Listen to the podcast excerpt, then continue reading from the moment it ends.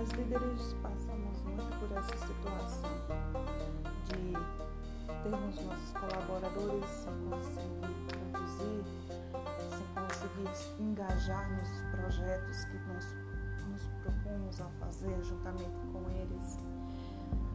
Mas você sabe como agir diante dessa situação?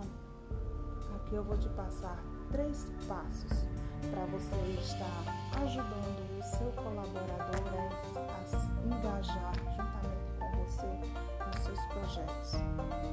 Vem comigo. Eu sou Cláudia Lima, do Up